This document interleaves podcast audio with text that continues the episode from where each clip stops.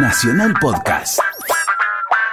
Hola, soy Eduardo Anguita y esta columna que te propongo escuchar se llama Pasado Presente.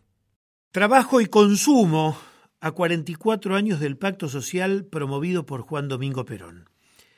El 8 de junio de 1973 se firmaba el pacto social en la Argentina.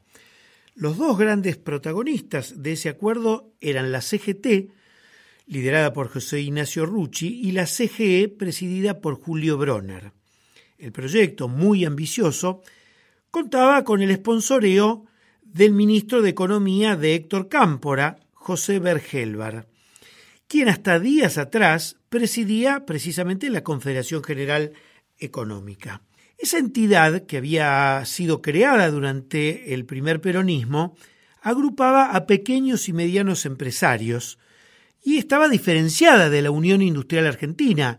Llegó a tener un millón de afiliados, ahí estaban todos, los comerciantes, los talleristas, los también medianos empresarios, incluso algunos de ellos como Julio Bronner, que tenía una empresa de cierto porte.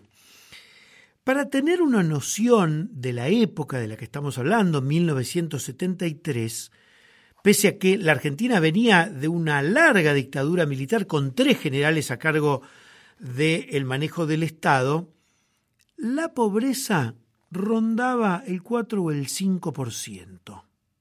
Ahora estamos hablando del 30 y el 33% de pobres en la Argentina la desocupación rondaba entre el 4 y el 6%. Ahora hay, digamos, un 10% de desocupados. Mucho más preocupante es que en esos años había muy poca subocupación y no había mucho trabajo en negro.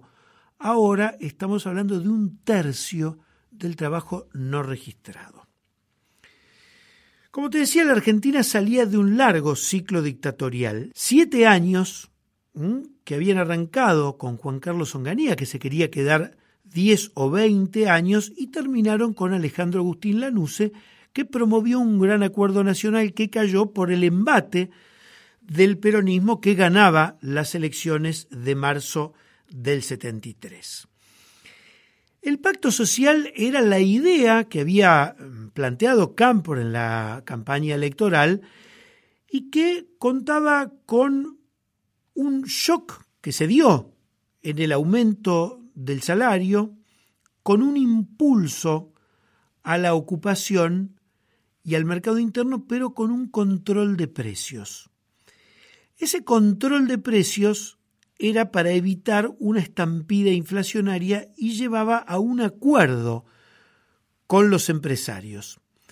Hubo una gran cantidad de organizaciones, sobre todo las organizaciones más combativas del peronismo y de la izquierda, que dijeron si se hace un acuerdo donde se frenan los precios, pero también se frenan los salarios, se le está poniendo un techo a quienes generan la riqueza, los trabajadores. El pacto social fue firmado, estuvo avalado por quienes votaron por Cámpora y quienes respaldaban a Juan Domingo Perón, lo que iba a suceder pocos días después del pacto, que fue el 8 de junio, el 20 de junio llegaba Perón, pero hubo una intensa minoría por la izquierda del peronismo y por la izquierda marxista que se opuso al pacto social por estos argumentos que yo te decía. En realidad el pacto social se puso en marcha, pero volvamos un poquitito a aquella época para entender cómo, si bien la dictadura militar argentina tuvo un pacto genocida con sectores empresariales, con sectores del establishment, también hubo en la izquierda peronista y en la izquierda marxista en ese año 73 errores de izquierdismo muy grandes. Yo fui parte de eso y lo digo es una opinión la mía, puede ser diferente de la de otros. Oponerse a Cámpora, oponerse a Perón en ese momento era no ver la perspectiva de la posibilidad de integrar un país. Sin embargo, tiempo después moría Perón un primero de julio de 1974 y ese año y poco tumultuoso en el que estuvo Perón en la Argentina, de los cuales estuvo ocho meses al frente del gobierno, dejaron un país después bastante ingobernable, tema que trataremos seguramente en alguna otra columna.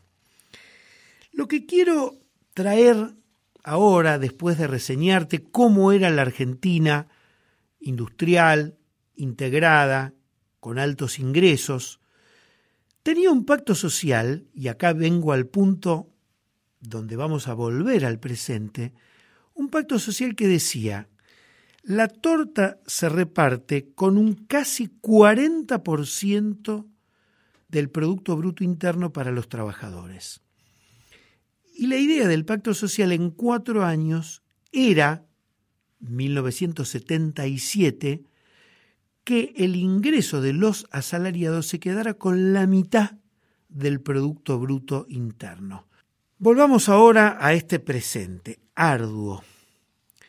Si la Argentina tenía por entonces 25 millones de habitantes, dos generaciones después tiene 45 millones de personas, un 80% más de habitantes y sin embargo la cantidad de obreros y de empleados, de asalariados en general, afiliados a los sindicatos, con un 80% más de habitantes, disminuyó en casi un 80%.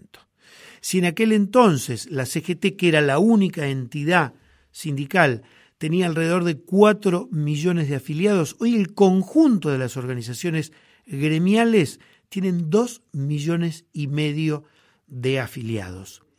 Es muy difícil tener cifras de cuánto tienen los asalariados del Producto Bruto Interno, pero mucho más difícil es entender por qué hay una dispersión muy grande entre los asalariados. Hoy un obrero industrial de una fábrica automotriz de primera línea gana más que un médico municipal, gana posiblemente más que muchísimos egresados en otras disciplinas de una universidad que están en relación de dependencia. No es hablar peyorativamente de un obrero. Sin embargo, un trabajador de la construcción que trabaja de manera informal gana a lo mejor cuatro o cinco veces menos que un obrero industrial. Si vamos a la desocupación, la desocupación no es pareja. Así como yo te decía que tenés un 10% de desocupados, la desocupación juvenil es en promedio 20%. Y en los cordones industriales, donde 44 años atrás había chimeneas y trabajadores formales, hoy tenés el famoso NINI, este millón de jóvenes que ni estudian ni trabajan, que una parte están en las provincias de fuerte raigambre campesina, agropecuaria, pero una buena parte están en estos cordones, que son la periferia de las grandes ciudades, donde hay villas miserias, donde lo que se ha insertado es el narcotrabajo, donde lo que se ha insertado es que es el propio trabajador que vive ahí, el que vive más la inseguridad por parte muchas veces de pibes que ni estudian ni trabajan, de pibes que están muchas veces también vinculados a redes narcos que tienen vínculos con las fuerzas de seguridad o con aparatos de la política o de los clubes de fútbol. Hicimos este viaje a 44 años atrás, no porque la Argentina haya retrocedido en todo, yo te diría, si tenemos que ver el lado bueno, es que desde 1983 la muerte no ha imperado como muerte política en la Argentina, hay continuidad institucional y sin embargo, desde el punto de vista económico-social, deberíamos pensar que aquel pacto social es algo que no tiene que pasar por alto. Algún tipo de entendimiento, tal como lo prevé la misma institucionalidad que habla del Consejo Económico Social, como un organismo consultivo que tendría que llamar el Poder Ejecutivo y que nunca llama ninguno de los últimos gobiernos, o algún tipo de convocatoria, de autoconvocatoria que hagan empresarios, sindicalistas, académicos, organizaciones sociales, para que los argentinos podamos, además de tener buenas estadísticas, hacer algo con esas buenas estadísticas.